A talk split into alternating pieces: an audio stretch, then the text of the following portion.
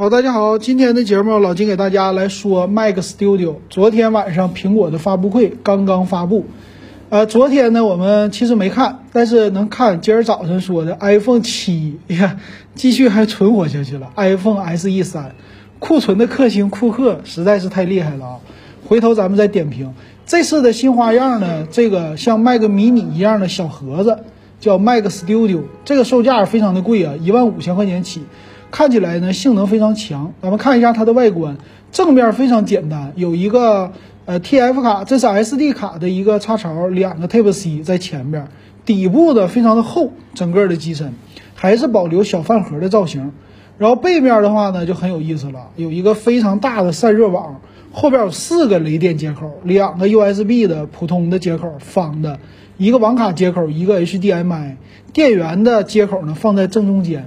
做的非常的对称，其实还是非常的好看的啊！就是售价这么贵，到底它强在哪里？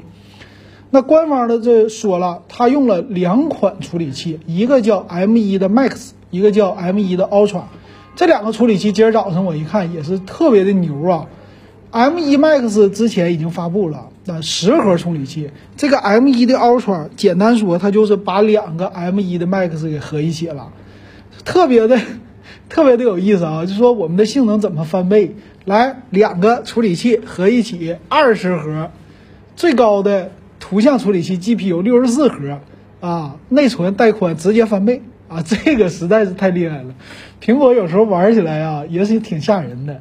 而且呢，这种小的处理器，它本身芯片它的那个散热量并不大，所以合在一起，只要技术方面通过的话就没有问题。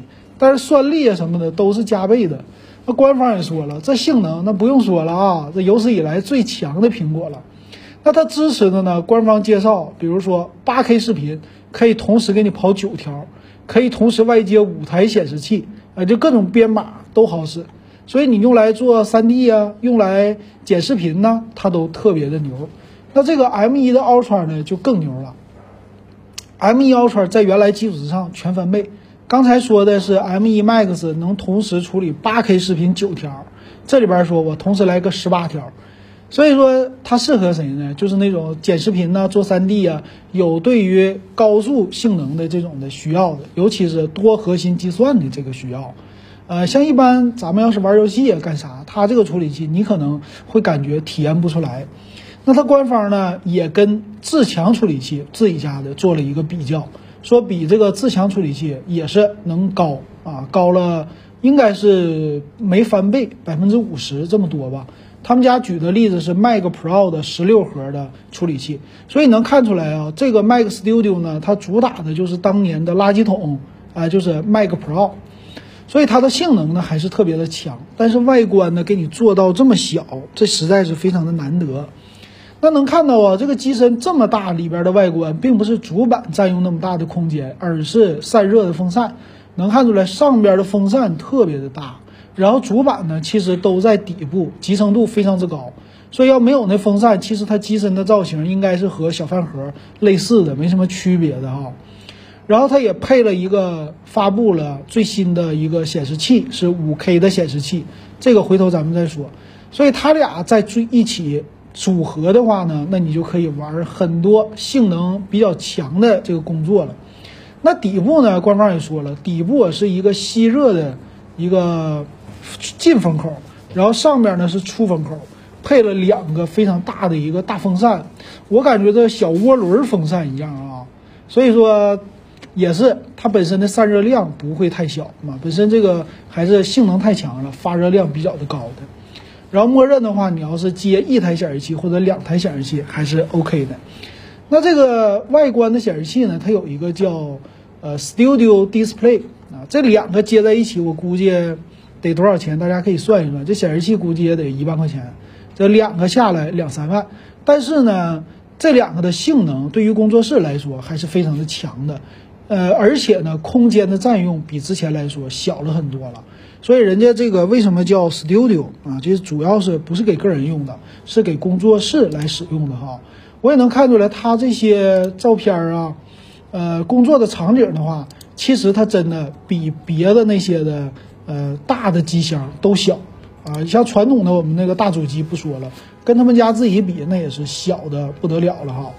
那这次还有默认带的键盘，这个键盘呢，首次推出的是黑色的鼠标。这黑色鼠标我倒觉得不是那么特别的好看，有点不是苹果自己了。然后这个键盘呢，也是是轻薄的那种键盘，然后带一个触控的 ID。但是呢，这键盘就是全键的，一百零一键或者一百零四键，它是右边带了数字键盘，和咱们传统的非常类似。但是键盘呢，非常的轻薄。啊，剩下的话就是软件层面的支持了。很多人说 M2 为什么没有推出？那现在呢？它的虽然型号啊，应该是主的架构没有什么太大的变化，但是这个 M1 已经被它玩的性能已经非常强了。也可以说，现在全代都已经换完了最新的就 ARM 六十四 ARM 系列的处理器之后啊，英特尔已经是彻底它都不用了，包括显卡方面都不用了。所以这个也是挺牛的了，是不是？已经完成基本的布局了，之后应该是 M2 的处理器就开始用了。然后来说，它有两款啊，一个是一万四千九百九十九，一个是两万九千九百九十九。这个售价呢，跟他们自己家比一点都不贵哈。因为之前那个你想看那个麦克多大那个机箱，现在这么小。然后你要是说我们工作室一个不够，我们买它四五个，你叠在一起。可能五台也就顶原来一台的空间，而且性能呢翻的倍，那就不是一点点了啊。然后来看这处理器，呃，低配的是一万五的，它是 M1 Max 处理器，两万的那很好理解呀，我性能翻倍呀，所以我就卖啊，说错了，三万啊，一个一万五，一个三万，主要是第一处理器的变化，M1 Max 和 M1 的 Ultra 处理器。然后内存的话呢，一万五的是三十二个 G 的内存，最高是六十四 G。那连三万的也是直接翻倍，六十四 G 的内存。存储也是啊，默认的一万五的是五百一十二 G 的存储，三万的是一 T 的存储。然后外接显示器呢，刚才说了，最多支持五个显示器，全都能上到四 K，甚至到六 K。啊，这个现在民用级是不可想象的。然后里边呢内置的是扬声器啊，就音箱带了，后边给你一个三点五毫米的耳机接口，说是呢具备先进的高阻抗耳机支持功能，也就是说你用它来推一些高的这个耳机也是可以能带得起来的啊，很有意思。啊，剩下的东西呢就没啥了，WiFi 六最新的技术，蓝牙五点零，十 GB 的以太网卡接口啊，就是咱们一般是一 G。二点五 G，它这个支持的更未来，十 G 啊，这个是也无法想象的啊，可能是给那种，呃，算是企业级的来用的吧，传输速度更快。然后机身的重量呢，一万五的是二点七千克，二点七千克是多少啊？应该是五点四斤，差不多五斤多。对于机箱来说一点都不重。然后最高配的是三点六千克啊，也翻倍，重量也翻倍啊，达到了七点二斤。其实。七点二斤拿出去，这作为一个机箱来说，一点都不重，是吧？差不多就是两台笔记本的一个重量。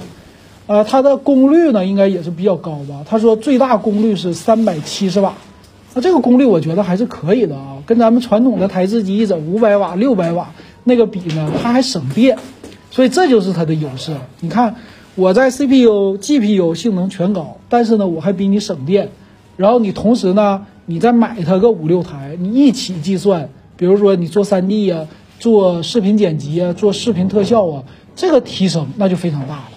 因为做 3D 啊，做视频特效的时候，对于电脑的性能还是要求非常高的。还是那句话，跟咱们没关系，普通人你用不着，只有专业人士才用啊。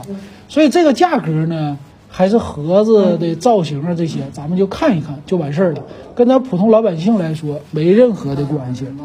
那什么时候有关系呢？比如说过个五年，你想买二手，想感受一下这个盒子，那个时候可能降到几千块钱了，那个时候就比较好玩了。但现在呢，反正不差钱，可以买来试一试，因为它也不是玩游戏用的。行，那今天咱们就说到这儿，感谢大家的收听还有收看。